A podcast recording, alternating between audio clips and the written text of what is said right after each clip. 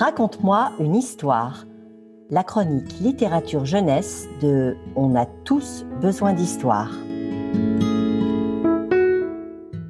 Aujourd'hui, nous vous proposons de plonger dans l'univers de la poésie avec Nina Was, Moi l'enfant, poésie qui nous vient du Grand Nord, plus exactement des élèves des communautés Innu. Un travail particulier fait en collaboration avec deux autrices, Joséphine Bacon, elle-même poète Innu, et Laure Morali, autrice qui vient de Bretagne, mais que la route des vents a portée jusqu'à Equanichit. Ces deux autrices ont donc semé et recueilli, comme elles le disent, ces poèmes pendant quatre ans, amenant ainsi des jeunes à travailler les mots, à écrire, à les mettre en texte poétique.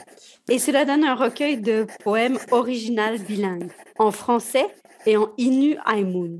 On y trouve aussi des textes écrits par les deux autrices évoquant les valeurs et les pensées du peuple Innu.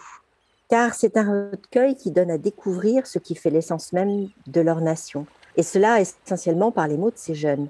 Le rapport aux éléments naturels, aux ancêtres, aux esprits, à la famille. Ce qui frappe dans les poèmes de ces jeunes, c'est la façon dont ils comprennent bien les liens entre tous ces éléments, ces liens très forts. Oui, c'est une façon pour eux de dire leur fierté d'appartenance et trouver le courage de regarder vers l'avenir, comme le dit elle-même Joséphine Bacon.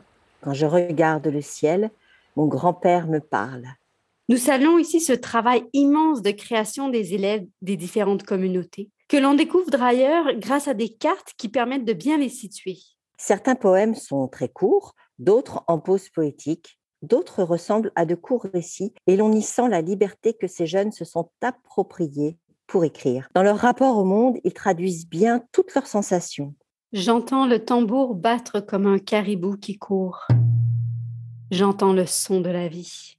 À côté des poèmes des jeunes, les textes de Laure Morali et de Joséphine Bacon sont très importants, il me semble, pour amener le lecteur à entrer plus profondément encore dans leur univers. Ces textes montrent leur complicité et cette complicité entre les autrices est une leçon pour tous, car ne l'oublions pas, l'une est Inou, l'autre bretonne. Elles se retrouvent pourtant sur un territoire commun, la terre Inou, la terre, notre terre, et notre langage, quelle que soit la musique qu'elle porte. Ajoutons que le recueil témoigne aussi de l'importance de la poésie comme langage universel, comme langue pour parler de la vie. Nous avons ri et pleuré en écoutant les enfants lire leurs poèmes nous avons parfois eu l'impression que l'écriture d'un seul poème pouvait soigner un cœur meurtri, écrit Laure Morali. La poésie est vraiment partout, dans la nature, dans le cœur des enfants, et même dans le nom des communautés. Comme Equanichu, là où les choses s'échouent, ou Pakuchipu, la rivière basse au banc de sable.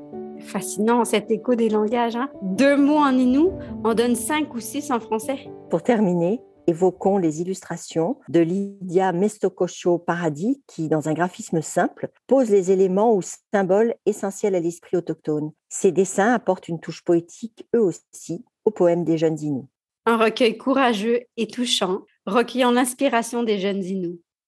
Ninawas, Moi l'enfant, poème semé et recueilli par Laure Morali et Joséphine Bacon, publié chez Mémoire d'Encrier. Un recueil, rappelons-le, bilingue en français et en Innu Aimun. Bravo encore.